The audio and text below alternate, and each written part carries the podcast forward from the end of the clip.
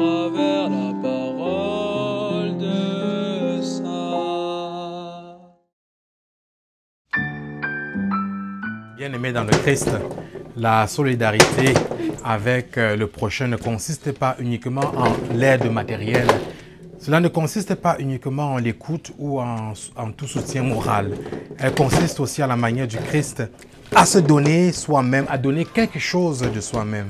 Dans l'évangile de ce jour, nous voyons que la femme qui souffre d'hémorroïdes touche la frange du vêtement du Christ parce qu'elle est convaincue wow, que le Christ pourrait faire quelque chose pour elle.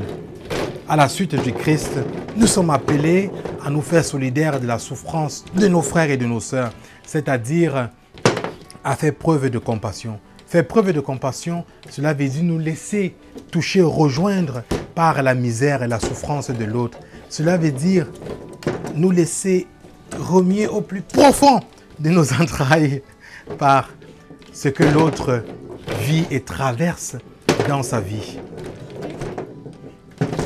Le Christ, en acceptant que cette énergie sorte de lui, nous montre que donner sa vie en tant que chrétien pour l'autre, c'est aussi consacrer son temps pour l'autre, mais pas uniquement se donner, se donner soi-même.